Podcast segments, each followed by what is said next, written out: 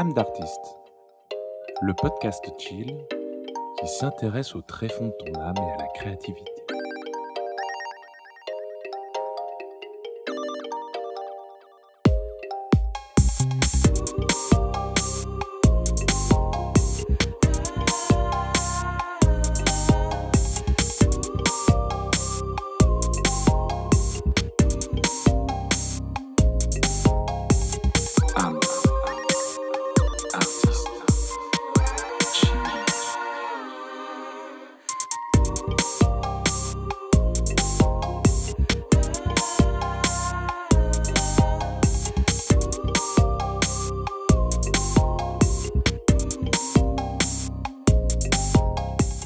Salut tout le monde, bienvenue dans ce nouvel épisode d'âme d'artiste, le podcast chill qui creuse les tréfonds de l'âme et de la créativité. Je m'appelle Lutostinato, je suis illustrateur et podcasteur depuis maintenant quelques années. Grand passionné d'art et de créativité, j'adore me pencher sur la vie parfois intime et secrète des artistes qui se cachent derrière les grandes œuvres. Et ça m'a fait comprendre que souvent nous avions des idées reçues sur les artistes. Soit ce sont de grands gardiens d'un secret mystique sur leur réussite, soit ce sont de pauvres bougres qui ont galéré toute leur vie. Alors que tout est évidemment plus nuancé que ça. Quand nous sommes créatifs, nous passons par plein de moods et de sensations différentes. Nous avons mille et une questions qui viennent nous titiller le cerveau. Et tout ça, nous allons tenter de le décortiquer dans âme d'artiste et de créer de l'échange et de la discussion sur ces sujets parfois complexes. Vous êtes chaud? Alors let's go. Mais avant, sachez que ce podcast est fait totalement par mes petites mains.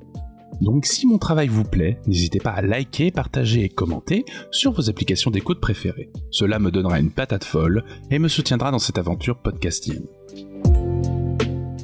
Et si jamais vous désirez me filer un coup de main financier, sachez que j'ai un Patreon sur lequel vous pouvez me soutenir financièrement. Les contributions sont de 2, 5 et 10 euros et vous donnent accès à des bonus, des goodies et parfois des audios exclusifs pour les contributeurs et contributrices Patreon. Donc, si vos économies le permettent et que mon travail vous plaît, n'hésitez pas à me filer un petit coup de main là-bas et participer ainsi avec moi à faire avancer cette aventure podcastienne.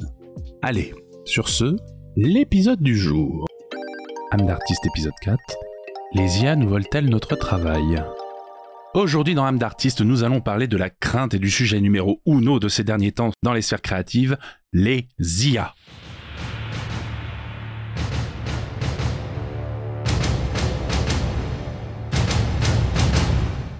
2023. Les machines nous envahissent de plus en plus. Algorithmes et IA se serrent la pince pour nous plonger toujours plus dans un monde de contrôle de ce qu'on aime et nous pousser à la consommation. Le tout masqué sous des masques de sympathie, de bienveillance mielleuse et d'envie de libérer l'humain de certaines contrariétés et obligations. Mais qu'en est-il réellement? N'arrivons-nous pas simplement à un moment charnière de notre espèce? Allons-nous voir sonner à notre porte le T800 pour régler ses comptes avec notre dernière part d'humanité? Sarah Connor.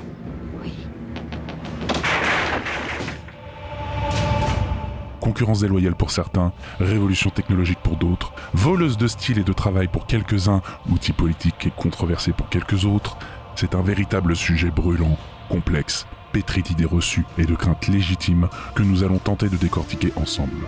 Et nous allons essayer de voir si les IA vont, effectivement, nous remplacer, ou bien si elles ne sont pas qu'un futur outil de plus dans notre sacoche. Va-t-on finir comme Sarah Connor, poursuivi par une machine dangereuse qui fera tout pour nous remplacer et bouleverser le monde?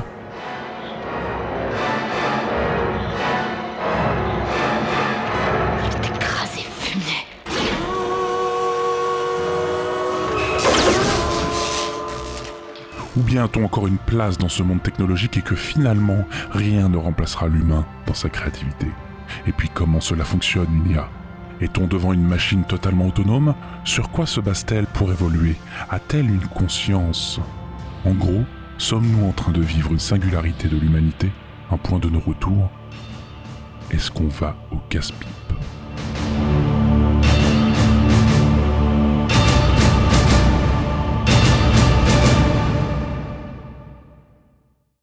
Wow, oula, du calme, été trop loin dans le côté deep complot. en plus, ça nique la gorge, un trop merde. Bon, sérieusement, arrêtons avec l'air grave et sinistre. hein. Les IA comme Midjourney ou ChatGPT sont effectivement dans toutes les conversations autant d'artistes que de tout venant. C'est clairement un sujet à ne pas manquer si vous ne voulez pas être perdu ou si simplement vous ne voulez pas vous laisser emporter par votre imagination. Et bon Dieu, c'est clairement un gros sujet, je ne sais pas dans quoi je m'embarque. Cet épisode n'aura donc pas pour but d'être totalement exhaustif dans sa manière d'expliquer l'IA, car vous le savez, chez Âme d'artiste, on s'intéresse évidemment aux outils de création, mais aussi à la personne qui l'utilise et de ce que cela dit de nous.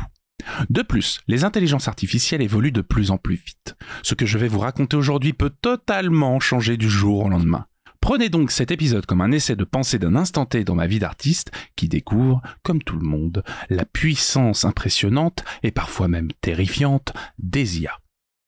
J'ai dû pas mal me documenter sur ce sujet, mine de rien, de peur de dire des grosses bêtises comme moi, et aussi histoire de ne pas me baser que sur des idées reçues.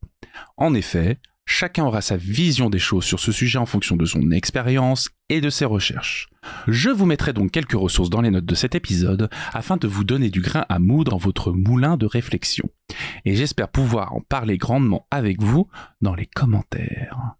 En tout cas, c'est révélateur de pas mal de choses, et cela peut nous effrayer de manière totalement légitime, surtout quand ces craintes nous font se rendre compte des fuites que nous avons dans la coque de notre navire artistique professionnel.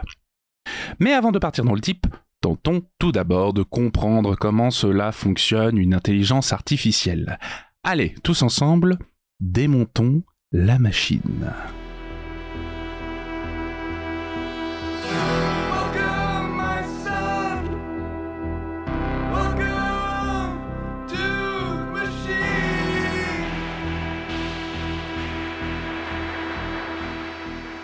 Au pur mais attendez, c'est le sujet parfait pour faire ce que j'ai toujours rêvé en termes d'hommage. Chauffe Marcel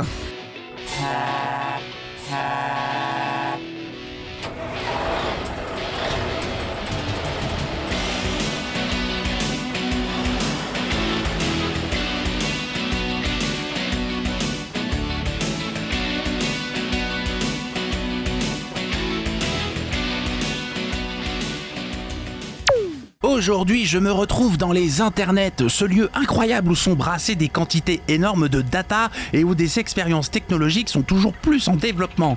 Et en face de moi se trouve une espèce qui vient depuis seulement quelques années de faire son nid dans notre univers numérique et social, les IA. Mais dis-moi, Mehdi, comment est-ce que ça fonctionne les IA Et est-ce qu'elles sont aussi autonomes qu'on le dit? T'inquiète Fred, je t'explique tout. Les IA, IA pour intelligence artificielle, fonctionnent en grande partie sur un principe de machine learning. Du machine learning, Mehdi? C'est quoi ça? Tu veux dire que l'IA ne sait pas déjà tout? Eh oui, Fred, l'IA a besoin d'apprendre comme nous. C'est le principe même du machine et du deep learning, une sous-branche de ce domaine. L'intelligence artificielle est comme une personne à qui nous allons donner une tâche précise à effectuer, mais qui va avoir besoin de connaissances sur lesquelles se baser pour pouvoir mener à bien son travail. Ainsi, nous pouvons donner à notre IA une ou plusieurs bases de données sur lesquelles se baser afin qu'elle puisse avoir tout ce dont elle a besoin pour avancer. Mais cela ne suffira pas l'IA va avoir besoin d'être supervisée et qu'on lui explique ce qu'elle a bien réussi de ce qui est du ratage complet. C'est pour ça qu'en général, c'est avec l'utilisation de celle-ci, en précisant de plus en plus notre demande, qu'elle va s'affiner et s'affirmer dans son rendu. Bref, apprendre. Eh, Jamy, Jamy, euh, pardon, Mehdi. Euh, donc ça veut dire que dans le cas qui nous intéresse, comme mid-journée par exemple, les IA ont un album photo à leur disposition La vache, ça doit en faire des photos souvenirs Ah ça, tu n'as pas idée, mon bon Fred. En effet, dans le cas d'IA comme mid-journée, Stable Diffusion ou encore récemment avec Firefly de chez Adobe, ces programmes sont basés sur des banques de données d'images dans lesquelles elles vont piocher pour créer les images qu'on leur demande. D'ailleurs, quand nous utilisons les IA, nous devons travailler un peu. Et oui, voire même beaucoup, car nous devons écrire ce qu'on appelle un prompt, une commande si vous voulez. Par exemple, si je veux une illustration d'une petite fille qui est en train de jouer dans une forêt, en automne, dans les flaques d'eau, je vais écrire, généralement en anglais, A little girl playing in puddles in a forest in autumn. Suite à cette prompte, l'IA va mouliner, produire plusieurs propositions, et c'est à nous ensuite d'affiner en fonction de ce que l'on désire. Par exemple, sur Midjourney, elle vous propose quatre images, vous décidez quelles pistes sont intéressantes, et elle peut les fouiller un peu plus d'elle-même, ou bien vous lui ajoutez des éléments pour préciser votre vision. Dans notre cas, imaginons que nous voulions que la petite fille porte un imperméable jaune. Eh bien, dans ce cas-là, nous préciserons dans le prompt A little girl with a yellow raincoat playing in puddles in a forest in autumn. L'IA nous sort alors de nouvelles propositions, avec ce fameux imperméable jaune. Puis c'est à nous d'affiner de plus en plus jusqu'à l'image qui nous plaira. Oh, ok, Mehdi, c'est super intéressant et super puissant comme outil. On peut donc tout représenter en quelques mots? Eh bien, euh, oui et non. En effet, les IA sont soumises à des règles et des restrictions afin d'éviter la production d'images promotant la violence ou des sujets criminels comme la pédophilie par exemple. Mais elles ne font que suivre les portes qui lui sont ouvertes et éviter celles qui lui sont fermées au nez. Beaucoup d'artistes reprochent à cette technologie d'aller piocher un peu trop dans leur plate-bande par exemple, ce qui permet à tout à chacun de copier le style d'un ou d'une créatrice qu'ils aiment bien, pour faire une image semblable à défaut si tu veux. Le souci là-dedans, la création d'images qui ne sont pas conformes à l'éthique de l'auteur de base, mais aussi la sensation pour les auteurs et autrices de se faire voler son dur labeur, vu qu'un style graphique met des années à éclore et à se développer. On comprend donc légitimement que certains et certaines d'entre nous crient au scandale en voyant des images dans leur style se générer et se reproduire un peu partout. Mais aussi que les développeurs et développeuses de ces technologies ne pensent pas forcément à mieux préciser les passe-droits des IA. Firefly a su pré-shot ce souci les devs ayant précisé à l'IA de se baser exclusivement que sur leur banque de données Adobe Stock pour la génération d'images. Firefly semble également ne pas ajouter à ces banques de données les images sur lesquelles vous travaillez. Elle ne permet pas non plus de générer des images trop violentes ou qui ne respectent pas les guidelines du soft. De plus, ils sont en train de travailler à un système de rémunération pour les personnes alimentant Adobe Stock dans un but de faire progresser l'IA Firefly. Je vous laisse vous renseigner là-dessus un peu plus, mais nous voyons ici les débuts de quelque chose de plus juste et préventif, sans pour autant jeter la technologie à la poubelle. Ah bah dis donc, Mehdi, c'est c'est un sacré gros morceau. Merci d'avoir expliqué tout ça. Mais de rien, Fred. Et encore, j'ai fait qu'effleurer le sujet de comment fonctionne une IA. Vous comprendrez aisément que c'est un sujet bien plus complexe que ça, mais vous avez les grandes lignes. Bon, sur ce, roule Marcel, on a un épisode à continuer.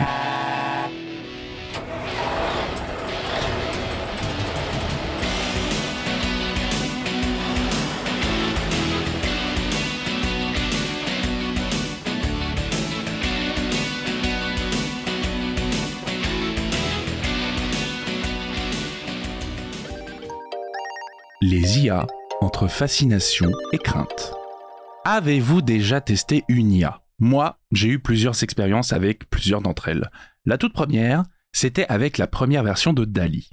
À l'époque, c'était le côté drôle de l'IA génératrice d'images. On y allait en tapant des prompts au hasard, tantôt comiques, tantôt politiques, tantôt juste de l'imaginaire pur pour voir ce que ça pouvait donner. Et généralement, ça finissait en éclat de rire ou bien en des réactions tantôt impressionnées, tantôt critiques, car à l'époque, l'IA ne réussissait pas du tout les mains. Elle semble s'améliorer encore aujourd'hui, mais c'est quand même compliqué. Puis, avec le temps, j'ai mis mon mouchoir par-dessus et je suis passé à autre chose. Comme le temps passe et passe et passe et beaucoup de choses ont changé, mais qui aurait pu donc imaginer que Midjourney allait débarquer? Et c'est là qu'est revenu sur le devant de la scène les IA et toutes les questions qui en découlent, comme est-ce que ça va piquer notre taf? Est-ce que ça va pas être de la concurrence déloyale? Qu'est-ce qu'on va devenir dans quelques mois, quelques années? Est-ce un réel tournant ou bien juste une trend, une tendance? Je m'inscris donc sur le Discord de Midjourney, car oui, il faut savoir que l'utilisation de Midjourney se fait via l'intégration temporaire sur leur serveur Discord dédié, et que tout se fait là-bas. Tu y vas, tu t'inscris et ensuite tu as accès au serveur pendant un certain nombre de créations dans la version gratuite. Ensuite, si tu veux en faire plus, il faut payer un abonnement, car les serveurs coûtent des sous et il faut bien rémunérer les devs, etc. etc. Jusque-là, classique. Donc je vais sur le Discord et déjà avant même de commencer à jouer avec l'IA, on arrive sur plusieurs channels avec des centaines d'images qui se génèrent à la minute. Et là déjà, c'est un truc de fou. Des visuels plus incroyables les uns que les autres, des styles totalement différents et des concepts dont je n'aurais même pas eu l'idée moi-même. Et tout ça en continu. Des tonnes et des tonnes d'images générées à la minute. Et c'est bien normal, car avec Midjourney, vous avez la possibilité de vraiment faire un code source d'une image lors de la rédaction de vos prompts. Vous allez choisir le format, le cadrage, la composition, le style de rendu visuel. Vous allez même pouvoir choisir le moteur de rendu 3D spécifique si votre kiff c'est les visuels en 3D. Et tout ça, juste en écrivant une phrase bête et méchante, toute simple. Aussi simple que A little girl with a yellow raincoat, playing in puddles in a forest in autumn. C'est déroutant au début. Vous êtes là, et même sans avoir écrit un seul mot, vous plongez dans cet univers et cette effervescence créative. Et à ce moment-là, comme j'y allais avec le côté ludique et curieux, je ne me posais pas encore toutes ces questions de légitimité de créer de nos jours, quand les IA, elles, le font en quelques secondes. De comprendre qu'elles piochent très souvent dans des banques de données, ou qu'elles piquent même littéralement des styles d'autres artistes. Tout ça créant une véritable crainte légitime. Mais reprenons. Après la première impression forte, je me dis qu'il est temps de créer quelques images, de mettre les mains dans le cambouis, quoi. J'écris donc un premier prompt qui était, je crois de souvenir, une sirène mi-humaine, mi-poulpe se bat contre un requin géant dans les profondeurs. Oui, cette fois je vous ai évité l'anglais. Et là, quatre propositions sortent. Je clique sur plusieurs boutons afin de montrer à l'IA une voie à suivre, je vois les choses se perfectionner, et de quatre images vaguement concept art, voire même à la limite de l'art abstrait, on arrive à des peintures certes perfectibles, certes avec des formes parfois très what the fuck, encore sur certains détails, mais qui arrivent quand même à nous mettre une claque et à nous impressionner. À ce moment-là, je suis sur le fessier. Vraiment mais j'ai quand même conscience du labeur que c'est de taper la bonne prompte et de cliquer sur des boutons pour générer une image sans réellement savoir ce que cela va donner par la suite. C'est pour cela que j'emploie de plus en plus le terme d'IA génératrice d'images et pas concrètement de création ou d'artiste. Car, et c'est très personnel, mais créer une image, pour moi, c'est tenir un outil en rapport avec la création qui vous rend proactif dans la création de celle-ci. Et attention, hein, je ne dis pas qu'un clavier, une souris ou une tablette graphique ne sont pas des outils de création. Les films Pixar, les artistes 3D ou les UI UX designers le prouvent tous les jours. C'est un outil. Mais comment dire? Pour moi, taper une phrase et être dans l'instantané, c'est perdre la méditation, la réflexion et le côté réellement impliqué que l'on peut avoir avec la réalisation d'une image. Avec les IA, ce lien ne se crée pas autant. L'affect est moins présent. Il y a bien le côté spectaculaire, l'effet waouh Mais j'avais conscience que c'était la machine qui l'avait faite, cette image, pas moi. Moi, j'avais juste tapé trois pauvres mots, précisé vaguement un cadrage sans comprendre complètement les codes, et pouf Voilà ton image. Mais je ne ressentais aucun plaisir du labeur accompli. Et surtout, je n'avais pas de sens, le storytelling. Je visais que le rendu, pas l'histoire de l'image. J'avais dirigé un outil pour qu'il produise une image à laquelle je n'avais même pas forcément en tête de concept précis ou même d'envie particulière. Je pose donc la question. Est-ce concrètement de la création que de générer une image via une IA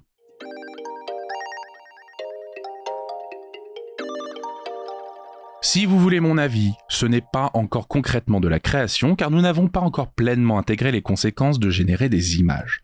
On l'a vu, plein de litiges et de questionnements pop tous les jours quant à l'utilisation des IA pour générer des images.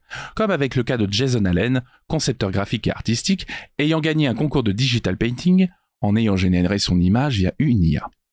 Du coup, en est-il le créateur? Est-ce qu'il y a un désir, une envie et un propos derrière son image commandée à une IA le temps qu'il a investi dans le rendu de son image vaut-elle celle d'artistes 2D et 3D, traditionnels et digital Selon lui, oui, car il garde précieusement la prompte utilisée pour son image, intitulée, en français dans le texte, Théâtre d'opéra spatial, afin que l'on ne puisse pas la reproduire chez soi. Donc dans les faits, techniquement, son image n'est pas reproduisible. À moins d'être vraiment déter et de passer 10 000 ans à écrire des prompts pour arriver au même résultat, ce qui a très peu de chances d'arriver entre vous et moi. En tout cas, c'est légitime de se demander si ce n'est pas déloyal d'avoir employé une IA pour gagner un concours. J'imagine que Jason n'a pas participé à ce concours en étant sûr de gagner à 100%.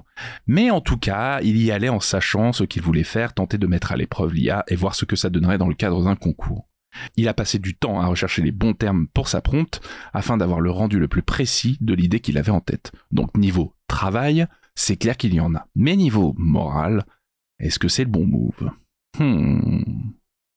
Je vous laisse vous renseigner un peu plus sur ce sujet et voir ce que cela crée en vous. Personnellement, je pense que c'est un peu déloyal et pas très fair-play. Certes, c'est un concours, mais on n'aura jamais tous les fins mots de l'histoire et je ne peux pas m'empêcher de me mettre à la place des autres candidats et candidates qui ont appris la nouvelle après des heures de boulot. Le truc avec les IA, c'est le côté impressionnant, rapide. Tout se fait quasiment instantanément et en tapant des mots. Plus besoin de se salir, plus besoin de refaire entièrement une image. Vous pouvez même compléter des anciens visuels en les agrandissant. L'IA comblera les vides pour vous. C'est tout de même, il faut le reconnaître, un tour de force incroyable. Nous vivons ce que les transhumanistes appellent une singularité un point de non-retour qui va bouleverser par la suite toutes les données et toutes les actions futures de notre espèce. Il va y avoir clairement un avant et après les IA. Il va falloir l'intégrer et comprendre ce que ça va éveiller chez nous, mais aussi cerner les failles du système que cela va mettre en surface, tout en n'oubliant pas les apports positifs que cela va avoir. Mais est-ce bon d'avoir une singularité si impressionnante et forte quand tout ne va pas forcément pour le mieux dans notre société? Et pour amener ça dans le monde de la création, est-ce que voir débarquer des IA génératrices d'images, au-delà de créer de l'émotion pure, n'est pas le révélateur d'un déséquilibre déjà trop présent depuis longtemps dans nos carrières? Hmm. Je pense que cela mérite que nous creusions un peu plus. Qu'en pensez-vous? Au fond, est-ce que les soucis ne sont pas ailleurs? Comme je l'expliquais, les IA génératrices d'images sont impressionnantes, mais elles ont aussi fait éclore des dramas comme nous l'avons vu avec Jason Allen. Pas mal d'artistes de tous bords se sont mis à essayer ces intelligences artificielles pour voir ce dont elles étaient capables. Et un peu comme nous, quand on était dans le CDI à utiliser les internets pour la première fois, la tentation de googler son nom et prénom est forte afin de voir les informations que l'on peut trouver sur nous. Et ces artistes, eh bien, ils ont eu envie de voir eux aussi s'il était possible de faire une image dans leur style. Et pas mal de créateurs et créatrices ont été choqués et surpris de voir que oui, dans 80% des cas, il était possible de générer des images dans son style quand vous êtes un ou une artiste avec une grosse communauté et popularité, mais qu'en plus, vos images circulent sans cesse sur le net et les réseaux sociaux. En gros, si vous êtes bankable. Cela pose donc une question.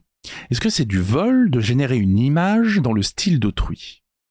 Nous ne sommes certes pas dans un cas de faussaire et de reproduction stricto sensu d'une œuvre existante, mais l'appropriation d'un style graphique. Alors, quoi en penser? Grosse question morale, car le style, et nous l'avons vu dans le tout premier épisode d'âme d'artiste, c'est un énorme travail sur soi, sur ses outils, ses références, et ça met des années à se peaufiner surtout. Le style, c'est une digestion du monde qui nous entoure, mais aussi des références qui nous ont charmés et influencés. Et au final, notre style peut, lui aussi, devenir une influence pour plusieurs artistes. Et là, paf Les IA en deux minutes, elles nous mettent tous à l'amende. On veut dessiner comme Claude Monet, on tape son nom dans sa prompte en précisant que c'est son style que l'on veut, et hop, magique On fait du Monet. Pourtant, bien qu'elle soit capable d'être un bon faussaire stylistique, L'IA ne reste pas conscience du sens d'une œuvre, non? Dans le sens où elle ne va pas réussir à insuffler un message et une vision du monde dans ces générations virtuelles. Elle va copier un style, pas le comprendre, pas avoir digéré la nourriture sociale et culturelle qu'il y a derrière. Et pour le coup, je vois ça de manière positive pour nous, artistes, car cela veut dire que nous serons toujours impactants dans le monde de l'image pour notre vision du monde, nos combats et notre humanité que nous mêlons à notre peinture. Mais professionnellement et économiquement parlant, qu'est-ce qui va empêcher une agence peu scrupuleuse d'utiliser une IA pour générer des visuels pour ses projets pour moins cher qu'un artiste?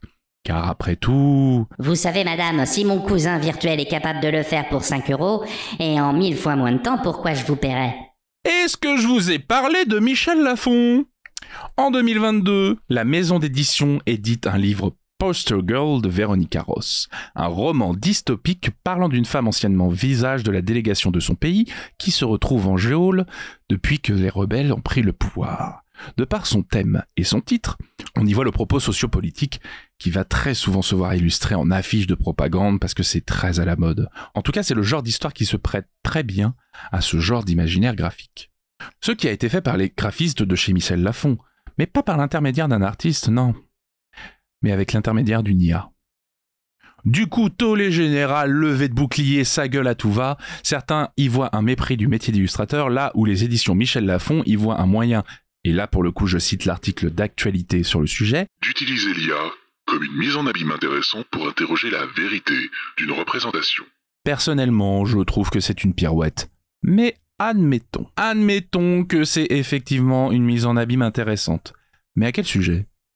Quand je regarde les synopsis du livre, J'y vois des propos de fond politique, un questionnement sur ce que c'est d'être une icône d'un monde passé, mais je n'ai rien trouvé parlant de questionnement des technologies qui soit clairement mis en avant dans la promotion du livre.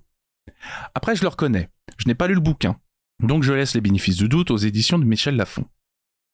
Cependant, la question et les levées de boucliers sont légitimes, car on se doute aisément que c'était aussi un moyen économique de produire une image. Que le but soit sincère ou non, D'utiliser l'IA comme une mise en abîme intéressante pour interroger la vérité d'une représentation. après tout, rien n'empêchait de prendre un artiste pour générer une image. Il en existe pléthore désormais des experts en images générées, en experts de prompt. Mais non, il semblerait que ce soit le ou la graphiste de la boîte. Hmm. Et puis pourquoi crédite-t-on Midjourney dans les crédits de la couverture, mais pas la personne qui a tapé le prompt? Hmm. Personnellement, j'y vois les mêmes questions morales que le cas de Jason Allen. Mais cela me touche déjà un peu plus. Peut-être parce que cela touche au boulot et pas juste à un concours. Mais pourquoi ressentons-nous donc ça Cet énervement, cette crainte, cette sensation désagréable que notre métier coule vers un puits sombre? Est-ce que c'est seulement une peur d'une nouvelle tendance slash technologie Comme la télé l'a été pour la radio, ou YouTube pour la télé, ou bien encore l'appareil photo pour la peinture? Car après tout, de tout temps, nous avons vécu des singularités sociales et technologiques, des moments de basculement et de bousculement, comme avec la photographie que je viens de citer. À l'époque où les appareils photos sont arrivés, le monde de l'art fut perturbé et les artistes se mirent à se questionner. Est-ce que ça va piquer notre taf? Est-ce que c'est pas un peu de la concurrence déloyale? Qu'est-ce qu'on va devenir dans quelques mois et quelques années? Est-ce un réel tournant Ou bien juste une trend, une tendance? Ah tiens, ces questions elles me disent quelque chose, non, pas vous? Bah c'est bien normal. De tout temps, nous avons vécu ce genre de dilemme moral et mental. Nous nous sommes tous et toutes déjà posé la question des conséquences qu'allait avoir une nouveauté matérielle ou idéologique sur nos vies futures. Car justement, c'est le futur, et nous ne sommes pas des Madame Irma capables de le lire dans les cartes ou dans les lignes de notre main. Et comme je le cite quasiment dans chaque épisode, Doug Brown dans Retour vers le futur 3 nous le dit très très bien. Mais qu'est-ce que ça veut dire? Ça veut dire que le futur n'est jamais écrit à l'avance. Pour personne. Votre futur sera exactement ce que vous en ferez. Alors faites qu'il soit beau. Pour chacun de vous. On fera le nécessaire. Attention au départ. Les garçons, attachez vos ceintures. Donc de ce côté-là, libérons-nous un peu de pression, rien n'est marqué dans le marbre quant à l'arrivée de l'IA dans nos processus de création et dans nos vies de créatifs. Cependant, cela ne veut pas dire que nous ne devons pas avoir un regard avec du recul et de la critique. En effet, rien n'est jamais acquis, et il faut souvent se battre continuellement pour nos acquis sociaux et professionnels. Et bien dans ce domaine, c'est la même chanson, et on y va fort avec le refrain. C'est bien garder ton regard affûté quant au bousculement qu'apportent les nouveautés. Ne t'emballe pas si facilement et réfléchis en prenant ton temps. Bon, ok, d'accord. N'est pas qui veut, mais vous saisissez, je pense, l'idée de garder du recul et de la réflexion pour éviter de se prendre un couteau dans le dos. Car pour continuer dans le dystopique, vu la situation encore très fragile et précaire de certains de nos métiers et le monde libéral dans lequel nous vivons, il est aisément imaginable que cela parte en cacahuète et je pèse mes mots. De base, illustrateur et auteur, c'est un métier sur le fil. On est en équilibre tout le temps. On jongle entre paperasse, démarchage, marchandage, négociation et finalement, créer ne représente que peu de pourcentage sur le temps passé dans notre boulot. Et c'est bien normal, nous sommes nos propres patrons et patronnes. On peut se faciliter l'existence en engageant un comptable, une agente ou en s'entourant d'autres aides, mais ça reste un métier enquiquinant de par la grosse présence d'administratifs dans le processus. Et si on rajoute à ça pas mal de soucis qu'on a quand on se lance, quelle légitimité j'ai à créer, quel style je vais bien pouvoir employer pour que ça marche, quel tarif je dois appliquer, comment j'évalue le produit de mon travail, est-ce que je me dévalue par rapport à mes collègues, est-ce que les gens vont comprendre même ma situation d'artiste alors qu'ils ne le sont pas eux-mêmes, est-ce qu'on va comprendre le temps que demande la création de ma démarche artistique? Bref, j'en passe et des meilleurs, quand on a tout ça de base en tête, ça devient un enfer d'être totalement zen dans sa vie, du moins au début. Puis bon, ne soyons pas fausses fesses, on vit aussi dans un monde où les arnaques existent et où les clients vont parfois gratter le plus de thunes possible et parfois même vont pas carrément te payer. Voilà. Donc ça, c'est des trucs plus concrets qui arrivent et qui nous mettent dans la panane et nous agacent. Croyez-moi.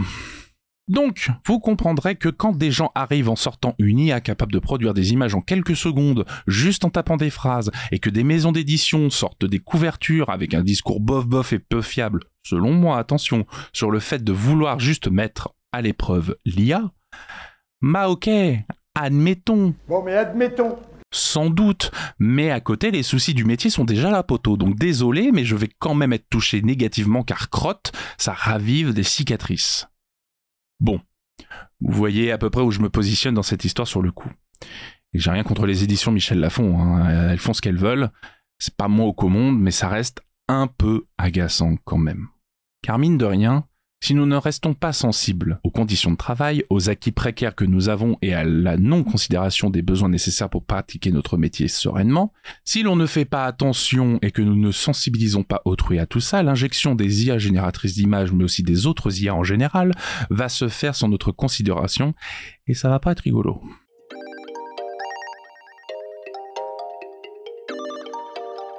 D'ailleurs, pour en finir avec le mode dystopie, Black Mirror et tout ça, n'avez-vous jamais eu la sensation quand vous voyez des images générées qu'elles ont toutes une sensation étrange, un truc quasiment imperceptible qui les lie entre elles?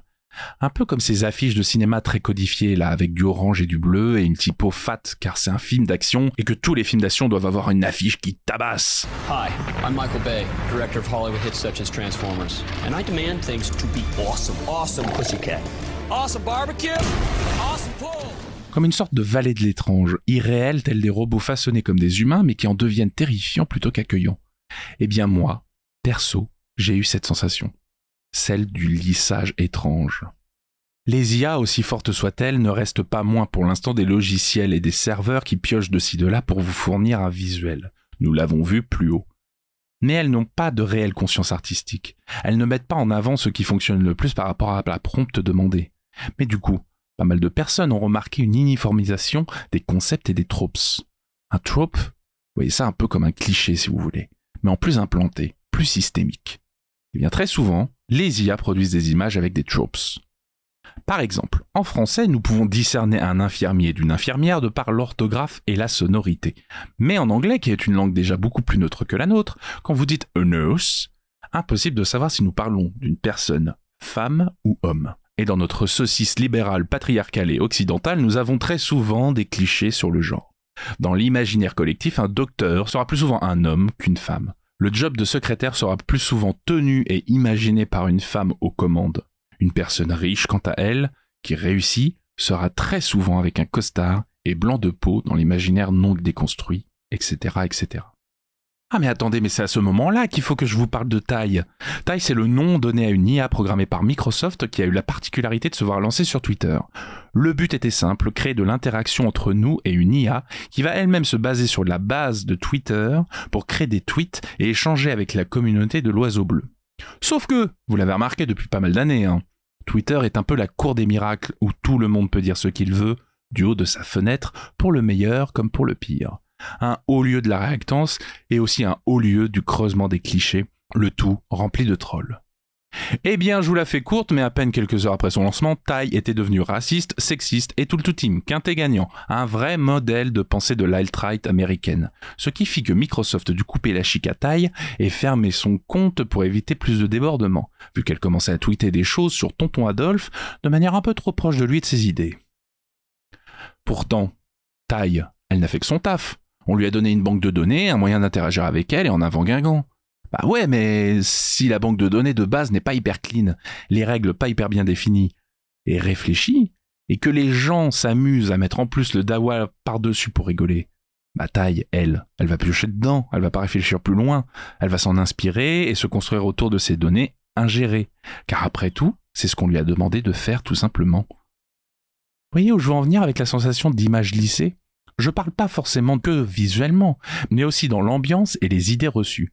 Si une IA génératrice d'images se base sur des données peu définies et un mémorial aux idées préconçues, avec des clichés partagés de manière consciente ou non, eh bien vous allez finir par avoir des images qui se ressemblent et ressemblent à la pensée de la doxa dans un instant T de son époque. Ce faisant, elle s'en trouvera révélatrice de la manière de penser et de voir les choses de ses utilisateurs et utilisatrices à un moment T.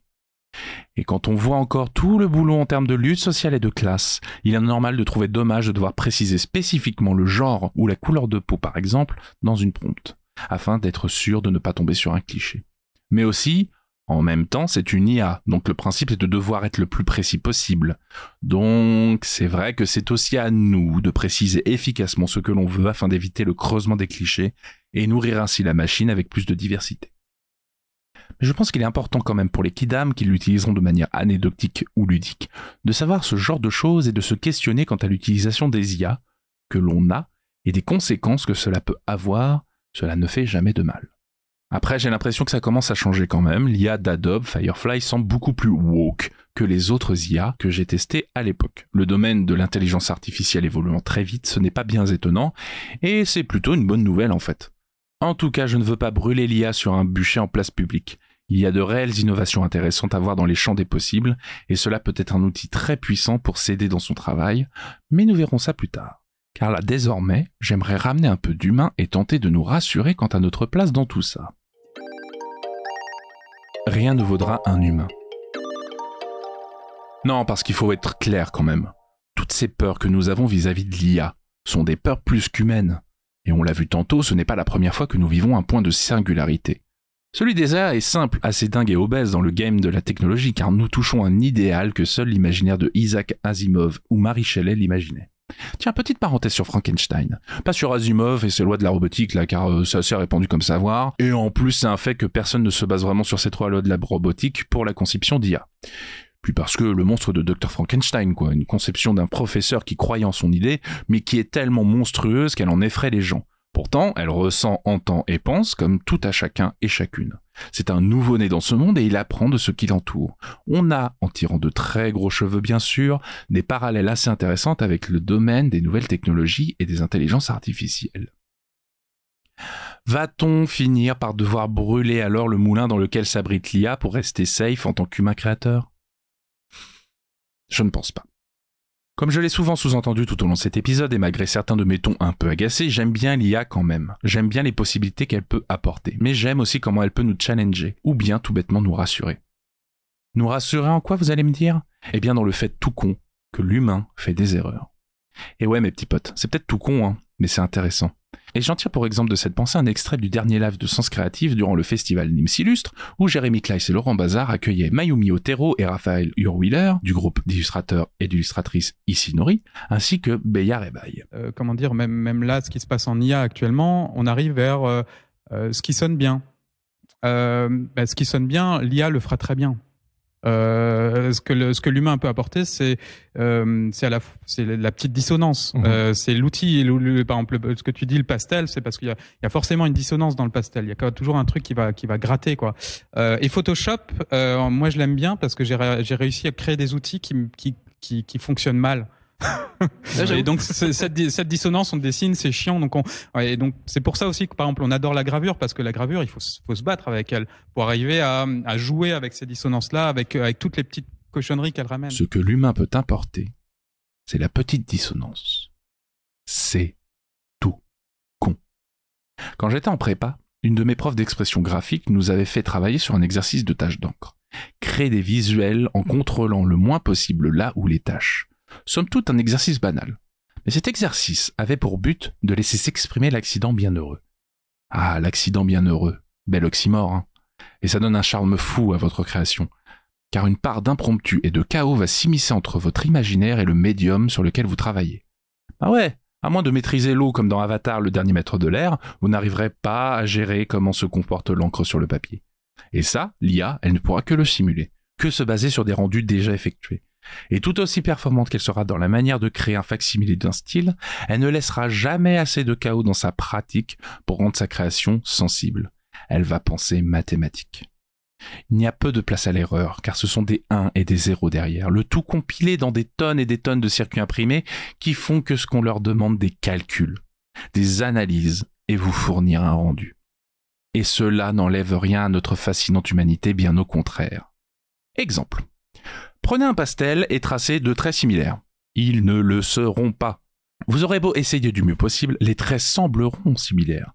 Mais de plus près, vous ne verrez pas les mêmes aspérités du papier choper la même quantité de matière. Et des micro-courbures sur la longueur feront que ce sont deux traits distincts pas identiques. Tout comme dans l'exercice de l'encre que j'avais en prépa. J'avais beau laisser tomber la goutte d'encre au même endroit et de la même manière, aucune ne se ressemblait. De par les micro-mouvements des muscles de mon bras et de ma main, ou de par les changements atmosphériques comme le vent ou la température, ou bien juste l'indécrottable chaos qui fait son taf lors du contact de l'encre sur la feuille alors qu'une porte est en train de claquer.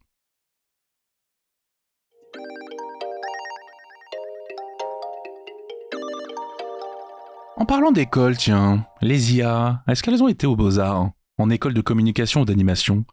Ont-elles fait une fac de philo ou de sociaux Elles y ont accès à ces données, mais est-ce qu'elles ont été autorisées à y accéder Avoir des réflexions sur ces données avant de nous les présenter? Peut-être que cela peut apporter pas mal de choses dans la création, non? Pour faire simple, est-ce que l'IA a un parcours? J'ai conscience qu'en sortant cet argument, il fait un peu valeur d'argument d'autorité, j'en conviens.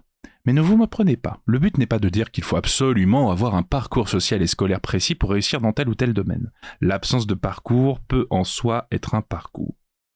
Ce que j'entends par cet argument, c'est que l'IA ne va pas, du moins pas encore, avoir un parcours de vie qui la pousse à conscientiser les connaissances qu'elle acquiert. Elle n'a pas de conscience, je vous le rappelle.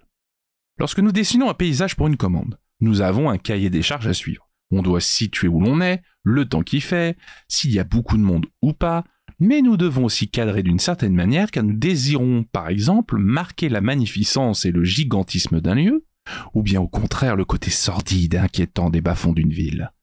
Mais bien plus loin encore, de par le choix des couleurs et de la composition, nous allons pouvoir insuffler de l'imaginaire et du signifiant dans le regard de celui ou celle qui découvre l'œuvre. Le storytelling est peut-être une des choses les plus intéressantes et importantes lorsque nous créons. Bien évidemment, nous avons le droit de créer juste pour le beau. Mais reste que dans la plupart des œuvres qui nous marquent, sont celles qui nous subjuguent en nous apportant une histoire concrète, ou bien nous en laissent imaginer une en n'ayant que quelques éléments de ci de là à picorer. Tenez, connaissez-vous l'effet Kuleshov? C'est un effet découvert et théorisé par Lev Kuleshov, un cinéaste et théoricien russe. Il partait du principe qu'une succession d'images, même sans son ni parole, va enclencher dans notre cerveau un besoin de donner du sens. Dans son exemple, il prend un plan d'acteur avec une expression neutre, un plan d'un cercueil, un plan avec de la soupe posée sur une table, et enfin un plan avec une femme lascivement posée sur un canapé façon pub de parfum. Voyez? Eh bien, en fonction de comment vous alternez les plans, on pourra faire comprendre au regardeur que le personnage qui nous regarde désire quelqu'un, a faim, ou bien est en deuil. De par le simple fait d'enchaîner quelques plans, et c'est juste incroyable. La BD est maître dans ce domaine, car même que avec des images, on peut réussir à créer du sens. Alors avec du texte et une bonne histoire, je vous en parle même pas. Et tout ça, car nous sommes des êtres avec un organe qui aime trouver un sens aux choses, se crée des histoires pour aborder le monde, un cerveau. Mais où est-ce que je veux en venir avec mon étalage de savoir geek ciné tout ça là? Tout bêtement que lorsque nous créons une image, nous assemblons des concepts ensemble. Et que même sans forcément chercher du sens, nous donnons des clés au regardeur pour qu'il puisse monter sa propre histoire. Comme un enfant construirait son meilleur Lego si vous voulez. Et là, vous allez me dire que pour le coup, l'IA nous permet d'avoir cet effet Kuleshov, même si elle est perfectible, même si elle n'a pas de conscience et ne fait que de copier, mélanger, coller. Les images générées peuvent être interprétées. Alors, oui, mais est-ce que l'IA a une intention derrière? Quand je tape A little girl with a yellow raincoat playing puddles in a forest in autumn comme prompt, c'est une phrase plutôt simple qui n'indique pas d'intention particulière. Est-ce que la gamine est triste, joyeuse? Y a-t-il du vent, de la pluie? Sommes-nous dans des teintes de feuillus plutôt jaunes ou orangés? Est-ce que je veux montrer l'insouciante légèreté de la jeunesse ou bien un souvenir qui marque le temps qui passe? Si je ne le précise pas, l'IA ne me donnera pas plus que ce que je lui donne. Elle va mouliner, sortir quelque chose en se basant sur les meilleures recherches qu'elle trouve et me demander si ça me convient. Mais elle va pas avoir de Madeleine de Proust. Elle va pas avoir cette envie de montrer quelque chose lié à son enfance de petite IA dans un circuit imprimé. Et que tout ça, en ferait une très bonne image signifiante à partager. Si je ne suis pas derrière à penser à l'intention que je veux donner à mon image, l'IA ne le fera pas pour moi. Et quand bien même je le ferai, est-ce que je le ferai aussi bien que ce que j'ai peut-être déjà du mal à concevoir dans ma tête? Et si je veux disperser des brides d'histoire possibles mais sans que ce soit hyper prévisible? Laisser de la place pour le regardeur de combler les trous pour son imagination. Est-ce que l'IA fera mieux que moi pour choisir quel élément montrer ou non? A contrario, si je précise ce qu'elle ne doit pas représenter, que je décide des trous dans le gruyère, est-ce que j'influence pas là le ou la regardeuse?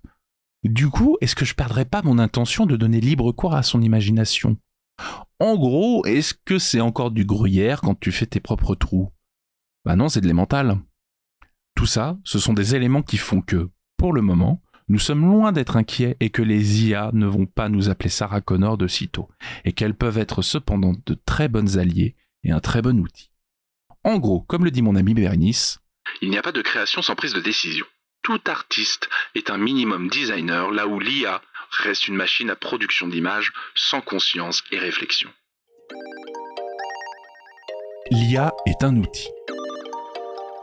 Je pense que c'est la partie la plus à retenir de tout l'épisode. Nous sommes à un tournant technologique sur les questions des intelligences artificielles et tout ce qu'elles peuvent nous apporter positivement ou négativement, et il faut se l'avouer, tout cela finit par nous dépasser à un moment. Cependant, si nous prenons cette technologie pour ce qu'elle peut être, un outil, nous pouvons avoir là un compagnon d'armes très puissant dans notre quête créative. Imaginez, Fini les débriefs nébuleux sous réserve de cartes blanches qui finalement nous laissent trop de liberté et font qu'on n'avance pas d'un iota. Voire pire, qu'on ait tout à recommencer car ce n'est pas du tout ce que le client avait en tête finalement. Avec les IA, les personnes demandant nos services peuvent nous fournir des références de composition, de scènes et d'idées d'intention visuelle et ensuite, hop, c'est à nous d'apporter notre savoir, échanger avec la personne pour arriver à une image pleine de sens et de valeur. Imaginez Fini de passer 30 heures sur une illustration et sur certains détails quand vous n'êtes pas du genre patient. Avec l'IA, vous pourriez la laisser se charger de combler certains motifs et ainsi gagner du temps et tout le monde serait content. Imaginez, l'image que vous avez fournie est incroyable, mais le ou la cliente aimerait que vous changiez de format. Quel labeur et en plus, il nous reste pas beaucoup de temps pour finir et le client ne veut pas rajouter ni de temps ni d'argent. Eh bien, bim bam boum, vous changez le ratio de votre image et laissez l'IA combler les vides. Après, à vous d'apporter quelques menus changements plutôt rapides pour vous approprier la base et finir dans les temps. Fini la crise de nerfs et de devoir tout se retaper pour pas grand chose. Ces exemples ne sont que quelques-uns possibles dans l'imaginaire immense que nous permet le monde des intelligences artificielles. De manière positive, j'entends et pour les moins moines copistes d'entre nous. Moi, j'adore rendre des images fignolées au cordeau. Un truc où j'ai passé mille ans comme un moine qui fait ses enluminures dans son abbaye. Mais des fois, la réalité est là. Faut manger, se loger, et le besoin de remplir mes besaces d'or se fait sentir. Et souvent dans ces cas-là, je dois réaliser des illustrations peu créatives, mais qui payent les factures. Donc autant avoir quelques outils pour économiser du temps et de l'énergie mentale, et ensuite pouvoir se donner pleinement à notre craft intime. C'est une autre manière d'aborder les IA génératrices d'images, ainsi que tous les outils qui les composent. Et si on additionne ça à des initiatives comme celle d'Adobe Firefly, de bien gérer les autorisations données à cet outil, eh bien je pense que nous pouvons éviter d'arriver dans le futur à la Terminator, très mélodramatique et anxiogène, et plutôt viser quelque chose de serein comme dans Her par exemple. Bon ok, je ne sais pas si Her est un bon exemple, mais c'est suffisamment guimauve comparé à Terminator pour que vous saisissiez l'idée. Hein. Bref, regardez Her. Personnellement, je n'ai pas d'utilité pour l'instant à utiliser les IA. Seulement la curiosité d'utiliser celles-ci pour voir comment elles évoluent et ce qu'elles peuvent apporter. Mais ça n'a pas changé mon approche de mon craft. J'aime toujours autant varier entre illustration simple et digital painting fouillé, j'aime toujours autant passer du temps sur un rendu et des textures précises ou bien sur une visibilité simple, claire et efficace, j'aime tester, tenter d'innover et découvrir des accidents bien heureux qui vont donner du peps à mes illustrations.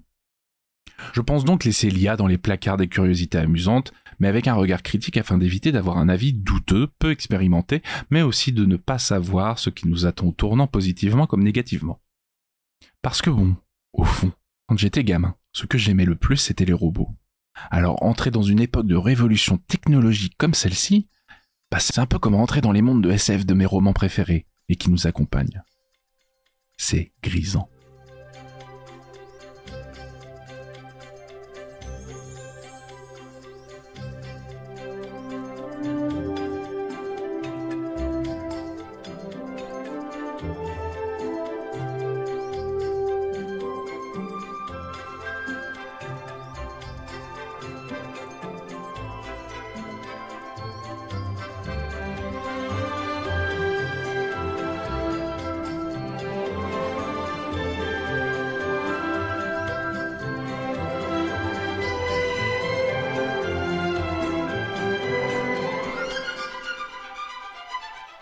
Et voilà les amis, ce quatrième épisode d'âme d'artiste est terminé. Quel épisode, bon de Dieu, bien dense et complexe comme je les aime, mais terriblement crevant.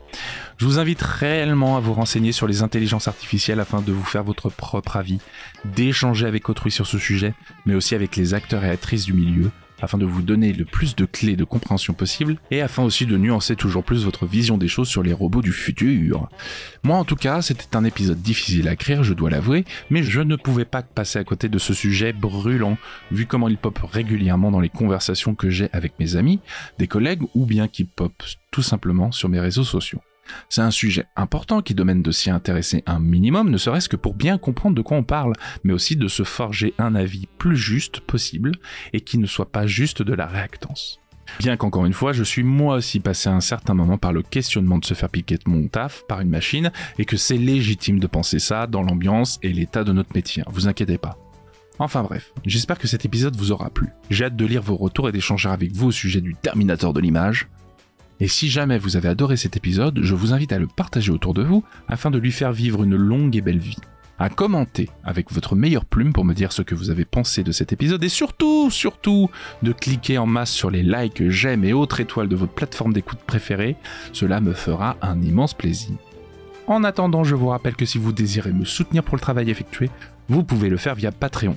Le lien est dans la description. Un immense merci aux contributeurs et contributrices qui le font déjà. Vous êtes les bestes, je vous adore. Pour les autres, ne vous inquiétez pas, je vous adore aussi. Si vous avez envie et les moyens, ça commence à partir de 2 euros pour soutenir la prod. Donc n'hésitez pas si vous le pouvez. Sur ce, moi, je vous donne rendez-vous le mois prochain pour le prochain épisode d'âme d'artiste. Je vous fais une belle bise et je vous souhaite de prendre soin de vous, de vos proches et de votre âme d'artiste. Ciao bella